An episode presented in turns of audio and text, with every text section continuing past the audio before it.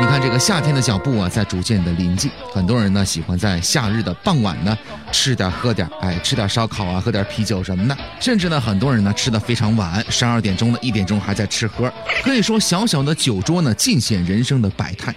你就比如说有一次，我跟我们办公室的同事，啊，去这个吃夜宵，旁边一桌呢就发生了这么一幕，那喝的醉醺醺的。俩人就在唠嗑啊，有一个比较清醒，就说：“哎哥，你你你说怎么才能挣一百万啊？”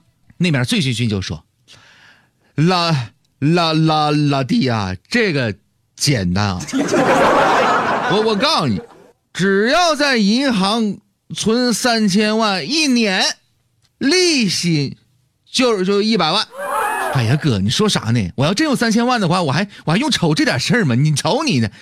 那你怎么才能有三千万呢？那边又说：“老老弟，我哥跟你讲啊，你你就太简单了，你你就银行存三十个亿，不就有三千万了吗？是是不是？嗯，朋友们，这好像是个圈儿哦。” 所以呢，喝酒呢，一般情况下都不会有太好的事情发生啊。你就比如说，还有一次，同样呢是在一桌，有俩哥们在那喝酒呢。啊，有一个就说：“哎，我我跟你讲啊，喝点酒没关系，只要别喝的分不清东南西北就行。”那旁边一哥们用特别沙哑的声音就说：“哎妈，我跟你。”没有事儿，分不清东南西北不重要啊！我说哥们儿啊，但一定要分得清是男还是女呀！妈事儿大了都。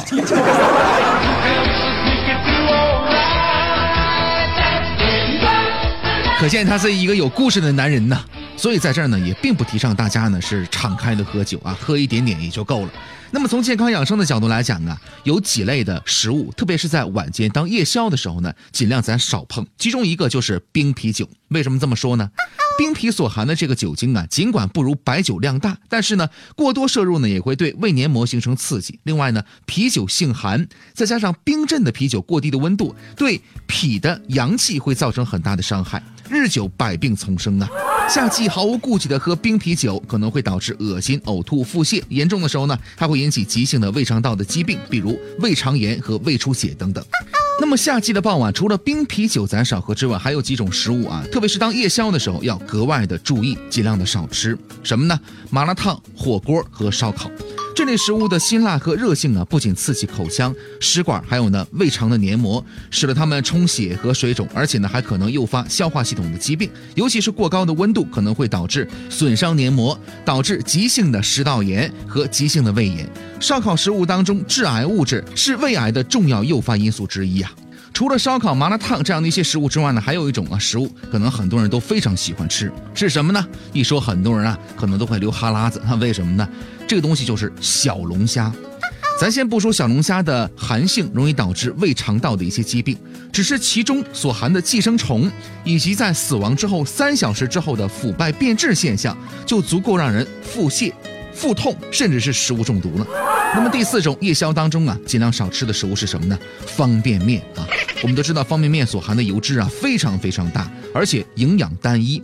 在蔬果摄入不足的情况之下，经常吃方便面会诱发营养的不良，体内的酸碱度的失衡，还有呢胃肠功能也会发生紊乱等等。那么问题随之而来了，什么样的饮食才是真正适合我们的夜宵呢？营养学家和医学工作者啊普遍推荐什么呢？粥类，哎，它比较清淡，容易被吸收，不会给身体带来消化的负担。不过呢，如果患有胃溃疡，那就不适合在夜间吃粥了。